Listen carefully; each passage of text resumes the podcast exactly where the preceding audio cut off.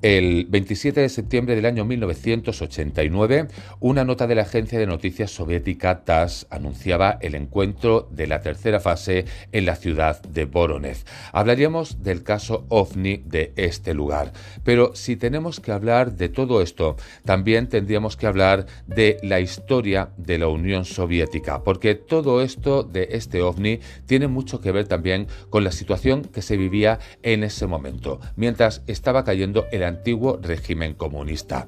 ¿Realmente es una historia real lo que sucedió con el caso OVNI de Voronezh o realmente fue una invención? Pues de todo esto hablamos en el programa del jueves al viernes por la noche en OVNIS Mundi.